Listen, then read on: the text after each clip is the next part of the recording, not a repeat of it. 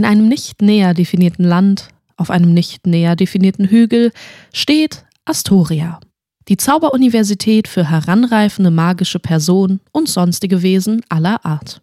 Da inhärent magisch gibt es in dieser Institution weder Kabel noch Satellitenanschluss. Das zauberhafte Äquivalent des Internets, eine Weiterentwicklung klassischer Kristallkugeln, erreicht aber jeden noch so versteckten Winkel. Über die flachen Kristallplatten lassen sich News, Surreality TV und andere Unterhaltungssendungen empfangen.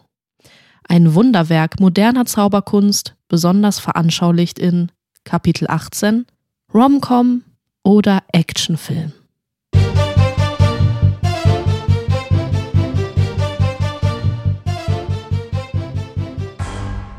Du willst mir also sagen, dass du meinen Liebestrank gar nicht getrunken, dich jedoch trotzdem in mich verliebt hast?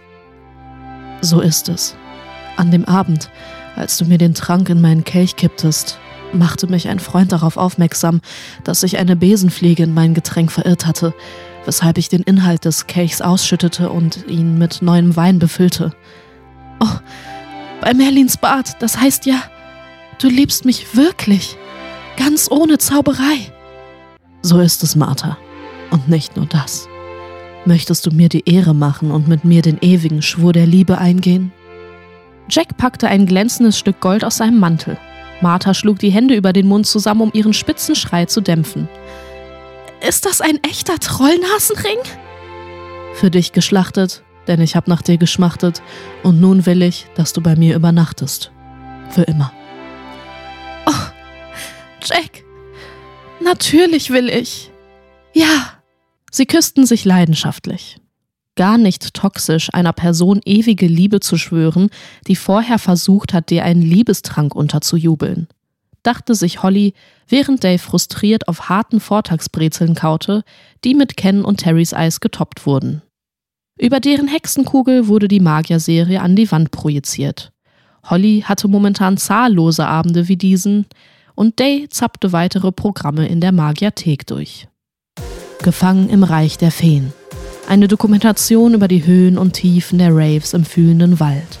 Unsere Reporterin Carla begibt sich in eine Welt voller Exzesse, Wunderstoffe und Rausch.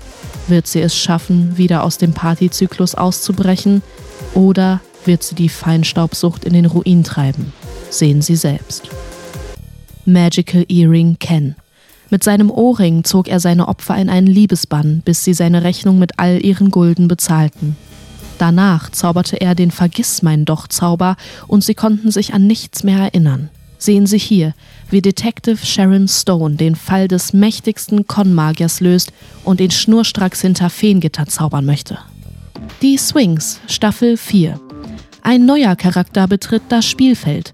Wird er es schaffen, das Rätsel der Swings zu lösen oder wird er wie alle anderen vor ihm einen qualvollen Tod erleiden? Ratet wie immer mit, was die Lösung sein könnte und gewinnt das Adoptionsrecht für eine echte Swingskatze. Das sprach Holly alles irgendwie nicht an. Daher blieb Day lieber bei deren toxischen Serie. Trotz der oberflächlichen und vorhersehbaren Handlung sowie problematischer Beziehungsansichten schätzte Holly, dass die Serie hauptsächlich von queeren Figuren geprägt war. Aus diesem Grund akzeptierte Day sogar weniger anspruchsvolle Formate. Außerdem fand Holly hot, dass Martha ein Transcharakter war. Martha erinnerte Day auch ein bisschen an Professorin Trace.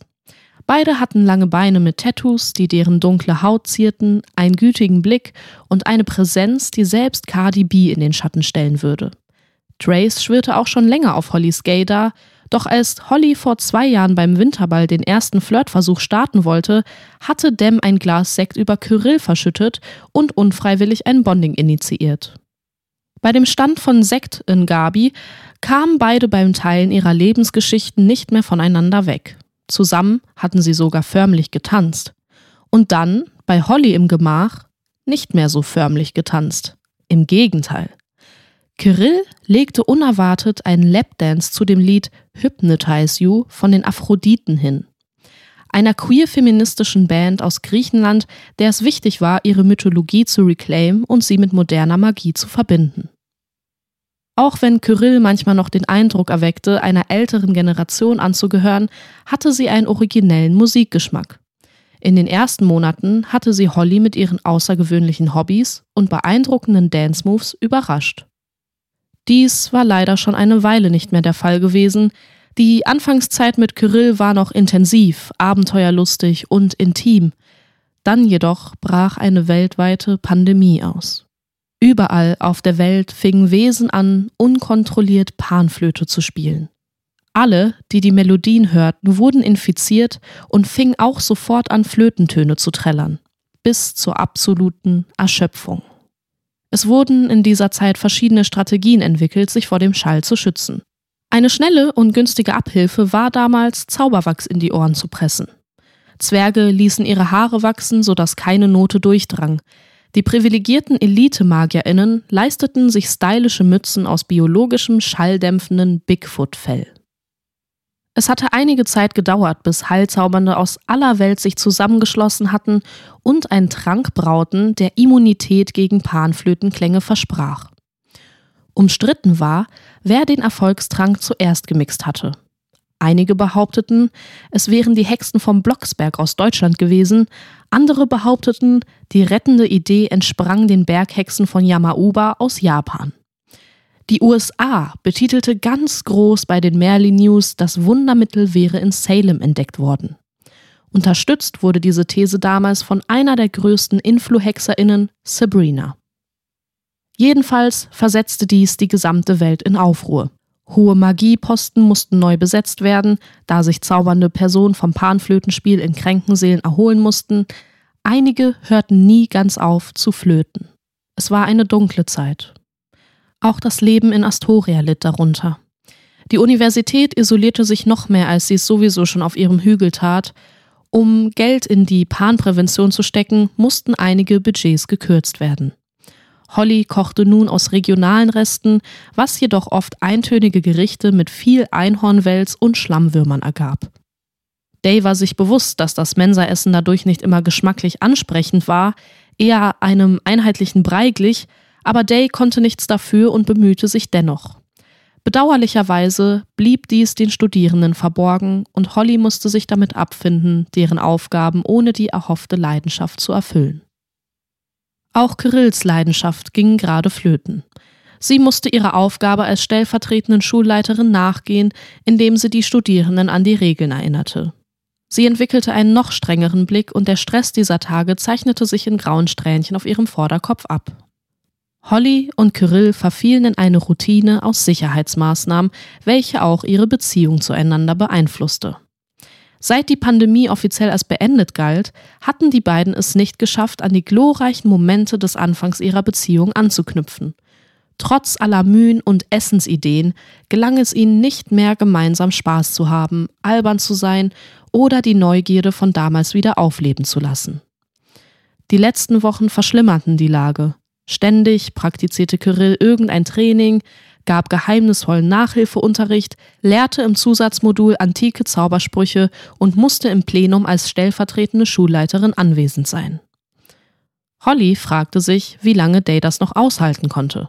Langsam verzweifelte Day in deren Gemach, denn magische Serien konnten Hollys Probleme leider nicht wegzaubern. In deren passiver Unlaune merkte Holly nicht, dass sich hinter dem ein Schatten näherte. Weiße, ledrige Haut und spitze Ohren flogen an das Fenster von Hollys Gemach heran. Nie siehst du mich, für wen ich wirklich bin, ertönte eine Stimme von Hollys toxisch queerer Serie. Genau, dachte sich Holly. Nie nimmt Kirill irgendetwas wahr. Kleine, klebrige Finger hafteten fast unhörbar am Fensterglas. Gelbe, dämonische Augen durchdrangen die Nacht, während sie versuchten, Hollys Raum zu durchleuchten. Bueno suchte nach dem Hüftteil. Stattdessen stieß es auf eine verzweifelte Person, die die Serie Der Einhörner Club ansah. Bueno hatte die Serie bereits gebinged und schätzte die problematischen Beziehungen zwischen den Charakteren. Das war wie bei Ziefelam, Heinz und Bueno wahre Liebe, sich gegenseitig hassen zu können und dennoch zusammenzubleiben.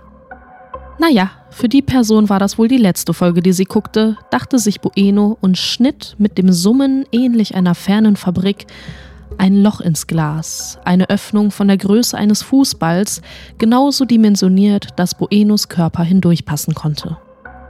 Das hätte mein letzter Tag sein können.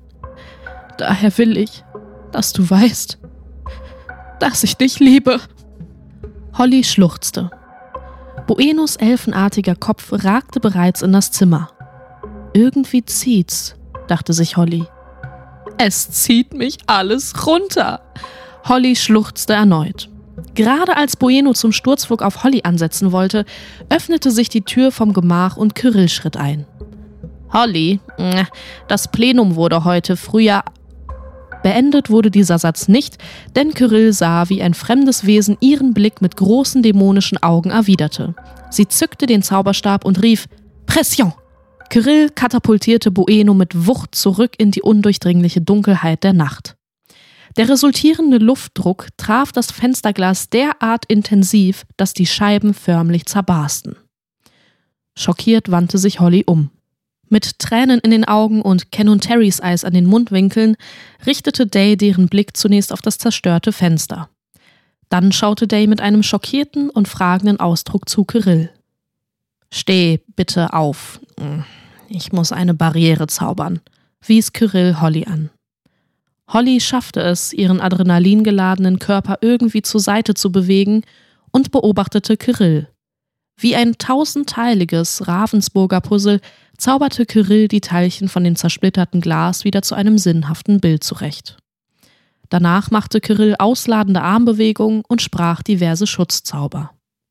Du hättest mh, hm, die Barrieren erneuern müssen, sagte Kirill in einem ruhigen Ton. Obwohl Holly erleichtert darüber war, dass ihnen nichts geschehen war, hatte Day erwartet, dass Kirill Day in den Arm nehme und nachfragte, wie es dem gehe. Schließlich zitterte Holly noch am ganzen Körper. Erst jetzt bemerkte Kirill Hollys Aufruhr, trat an Dem heran und umarmte Dem. Für einen flüchtigen Augenblick fühlte sich Holly endlich geborgen.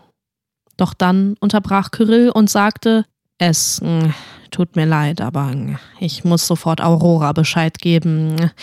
Wir werden wahrscheinlich hm, eine Nachtschicht einlegen müssen. Beim zweiten Satz ließ Kyrill Holly los, blickte Dem in die Augen und formte verantwortungsbewusst ihre Lippen zu einem schmalen Streifen. Mit entschlossenen Schritten verließ sie dann zügig den Raum, Holly zurücklassend.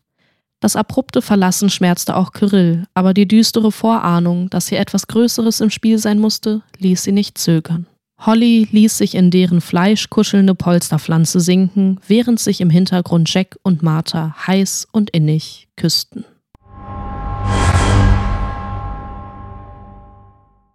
Das war Kapitel 18 von Robin Phoenix und der Ruf des Feuervogels.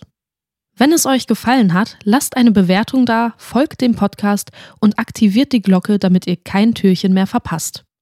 Unterstützen könnt ihr dieses Projekt über den Spendenlink in den Show Notes und indem ihr allen Mitwirkenden auf den sozialen Medien folgt. Vor jedem Kapitel könnt ihr außerdem in der Episodenbeschreibung lesen, ob es Contentwarnung gibt. Diese werden mit einem Zeitstempel angegeben. Mein Name ist Vicky Kubica und ich bedanke mich herzlich bei euch fürs Zuhören und wünsche euch viel Spaß beim Öffnen der nächsten Tür.